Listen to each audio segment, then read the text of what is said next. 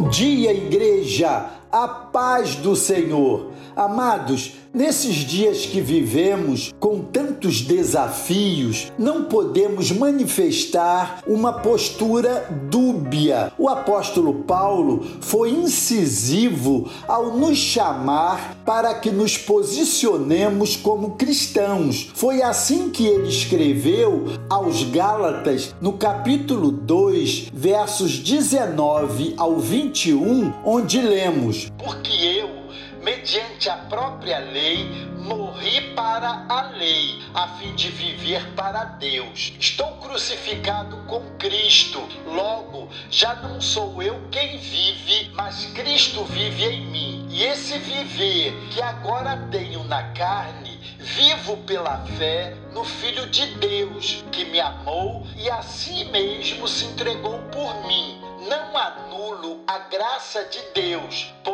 se a justiça é mediante a lei, segue-se que Cristo morreu em vão. Tempo de nos examinarmos a nós mesmos quanto à nossa postura diante de Deus e dos homens. O apóstolo, aqui nesse contexto, exorta os cristãos a viverem para Deus. É tempo de chamar a igreja de volta aos alicerces da fé libertadora em Cristo, que nos alcançou por sua graça mediante a fé, não por obras meritórias de nossa parte, até porque essas obras não existem. O melhor da nossa justiça, diz o profeta Isaías, é como trapos de imundícia. Isaías 64, verso 6. Porque fomos regenerados, pertencemos ao Senhor, fomos comprados com preço de sangue. Não podemos nos envergonhar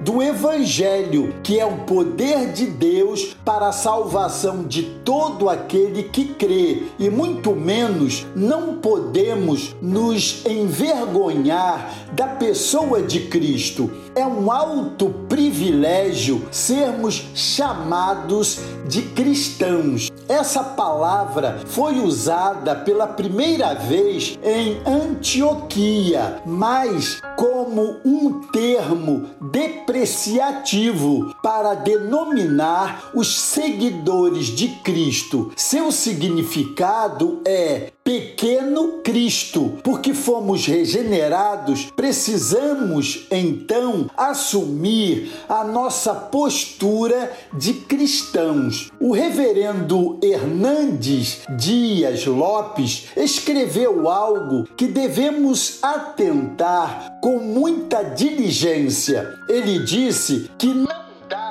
aplaudir o erro o que está acontecendo hoje não é apenas a tolerância do erro, mas a promoção dele. O que está acontecendo hoje não é apenas a tolerância do mal, mas a inversão de valores. A sociedade aplaude o erro e escarnece do bem, incentiva a mentira e ataca a verdade, faz propaganda do pecado e ataca com violência a virtude, promove a homossexualidade e ataca o casamento, incentiva o aborto e diz que está defendendo a vida. É hora dos cristãos se posicionarem com firmeza. Não podemos aplaudir o erro nem incentivar o pecado. Não podemos manifestar uma postura dúbia.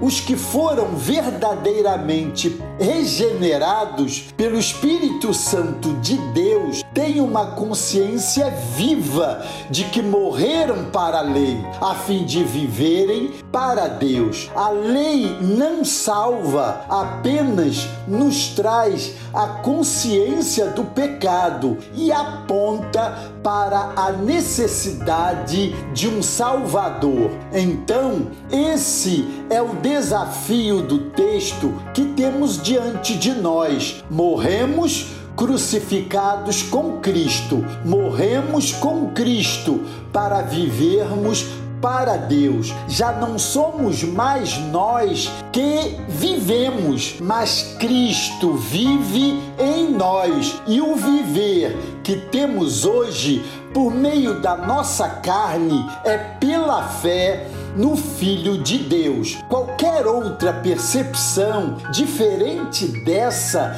da nossa parte anula o que a graça realizou em nós. Assim, eis o apelo que trazemos hoje. Atentemos para essas verdades e assumamos a nossa postura de cristãos. Deus os abençoe.